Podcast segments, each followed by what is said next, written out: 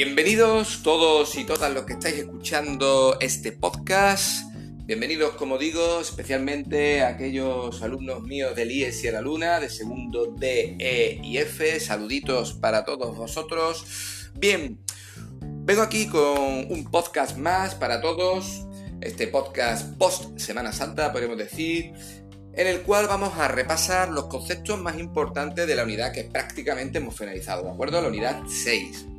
Os recuerdo que también tenéis a vuestra disposición el blog de clase, el de textos y letras.blogspot.com y también seguimos trabajando y dándole caña al tema a través del Google Classroom, ¿vale? Nuestra aula virtual donde subiré este podcast como teoría y al mismo tiempo os pondré algunas actividades para que podáis llevar a cabo la práctica de esta teoría. Bien, sin mucho más que deciros, espero que estéis todos dentro de vuestras casas, que os estéis cuidando mucho. Vamos a darle caña al tema y vamos a repasar los contenidos fundamentales de esta unidad 6. De hecho, os invito a que si podéis tener el libro delante, pues vayáis echándole un vistazo conforme yo voy destacando aquellas cositas más importantes. Recuerdo, ¿eh? Esto es un resumen. No voy a explicar aquí todo con detalle, puesto que eso ya lo tenéis en otros audios. ¿De acuerdo? Vamos allá. Lo primero que trabajamos en este tema 6, os recuerdo, era la topología textual, la teoría de los textos, concretamente el texto normativo y el texto instructivo. Ya os dije en su momento que tampoco había una gran diferencia entre unos y otros, salvo tal vez pues, que el texto normativo te afectaba a tu vida diaria, tu, tu comportamiento, mientras que el texto instructivo, instructivo perdón, te indicaba algo, o te indicaba, mejor dicho, unos pasos para hacer algo. Ese es el único gran matiz que podríamos destacar entre un tipo de texto y el otro. Por lo demás, pues tienen el mismo tipo de lenguaje en común. Recuerdo verbos en imperativo, puede también tener algunos verbos en presente, verbos en infinitivo también, puede tener perífrasis verbales, tener que, deber de, tiene un lenguaje claro y directo porque quiere hacerla llegar la información de una forma clara, una estructura de un título, unos apartados, dentro de los apartados cada uno de los pasos muy bien explicadito, numerado, todo, siempre siguiendo la claridad y el orden para que la información, como pasaba en los famosos textos positivos, llegue sin problema al que está escuchando o recibiendo esta información. Bien. Luego pasamos también a hablar un poquito de la hiperonimia y la hiponimia. Ya os estuve explicando que era parecido a, a lo que podríamos decir el campo semántico, ¿no? La única diferencia es que en el campo semántico pues, podemos tener campo semántico asociativo, ¿no? Por ejemplo, yo podría decir, pues, eh, primavera y a lo mejor alguien decirme el rojo, la pasión, pero eso realmente no está en el significado ni está relacionado en el mundo de la primavera. Pero nosotros hacemos una asociación. Es decir, relacionamos esos términos con ese ámbito, aunque no haya una relación directa. ¿Qué sucedía con los hiperónimos y los hipónimos? Que esto no era así. En este caso, sí había una relación 100% directa. Os ponía el ejemplo del hiperónimo que designaba el tipo, por ejemplo, animales, ¿vale? El grupo, mejor dicho. Y luego cuando hablamos de cada uno de los subgrupos, cada una de las especies, en este caso gatos, perros, vacas, etc., pues eso eran los hipónimos, ¿vale? Repito, hiperónimo por encima, el hipónimo por debajo, cada uno de los tipos. Flores, maestro, hiperónimo. Rosa, amapola, tal, hipónimo, ¿vale? Incluso también os hablé algo de los cohipónimos. Os invito que vayáis a pegarle una escuchita porque era una idea bastante interesante y ahí os la dejo. Ya en las cuestiones relativas a la gramática, ¿vale? Estaríamos en la página 94 de vuestro libro. Nos podemos eh, centrar y ponernos manos a la obra con los complementos del verbo. Os dije que hay que estudiarlos con calma, con tranquilidad. De hecho, os invito, si vais a repasarlo, que estaría bien que lo hicierais, os ponéis poquito a poco, primero complemento tal, luego complemento tal, etcétera, ¿vale? Entonces empezamos con el complemento directo, recuerdo, recae la acción del verbo, se puede sustituir por lo, la, los, las. Bien. Y por ejemplo, nosotros decimos, eh, eh, mi, primo eh, adora la tortilla de patata, mi primo la adora, ¿vale? Es el complemento directo. ¿Mm? Eso es importante que lo tengáis en cuenta. También os hablo un poquito del leísmo, laísmo. Os invito a que repaséis eso. Por otro lado, también teníamos el complemento indirecto que designaba a quién, a quién se beneficia, a quién recibe esa acción. ¿Vale? Yo digo, por ejemplo, regalé un gofre, yo sé que esto está dando mucho hambre en este momento, a mi amigo.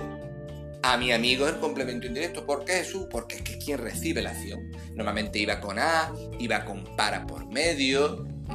Eso era muy importante. También os hablé del tema de que se podía sustituir por le, les. Y que cuando coincide con el complemento directo no vamos a decir lelo, lela, ¿vale?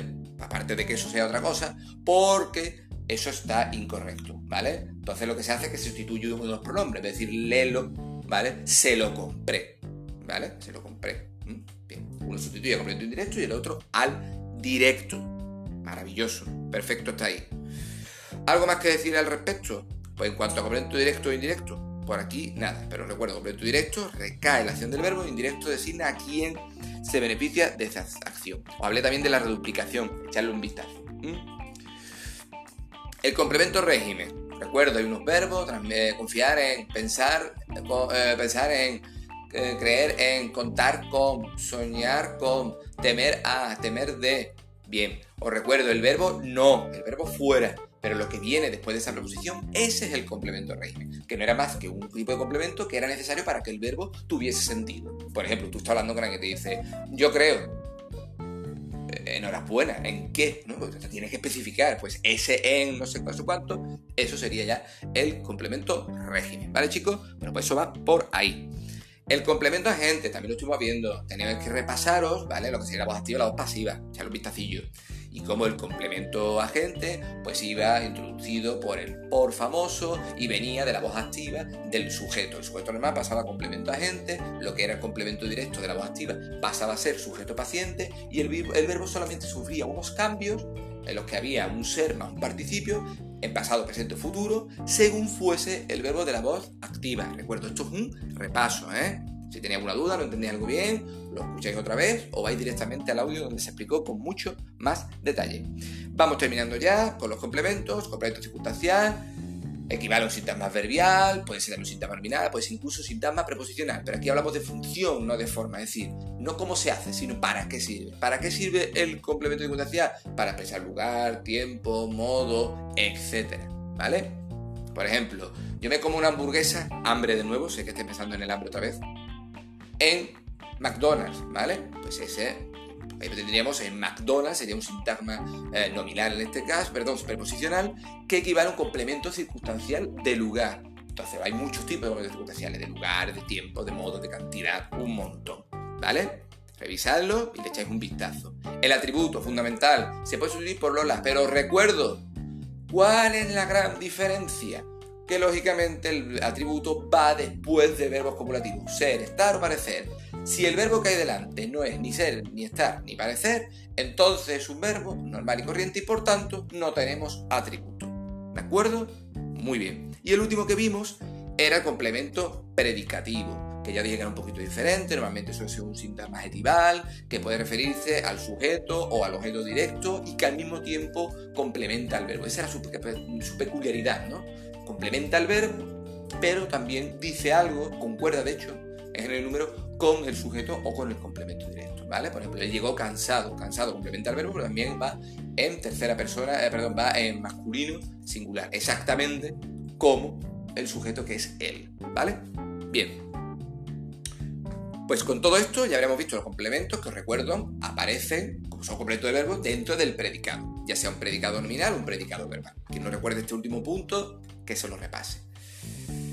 ¿Qué más nos quedaría por ver? Pues os quedaría por ver algunas cuestiones ortográficas sobre la J y la G que aparecen en la página 28 de vuestro libro y ya os mandaré algunas de las actividades de repaso del tema. Bien, por ahora simplemente os recomiendo que escuchéis este audio, como he dicho varias veces a lo largo del mismo, si no entendéis algo con mucho detalle, volvéis a repasarlo y hasta aquí daríamos por cerrada ya la unidad 6 que estábamos trabajando. Espero que os sigáis cuidando, vamos a darle caña al tema y mucho ánimo, a cuidaros.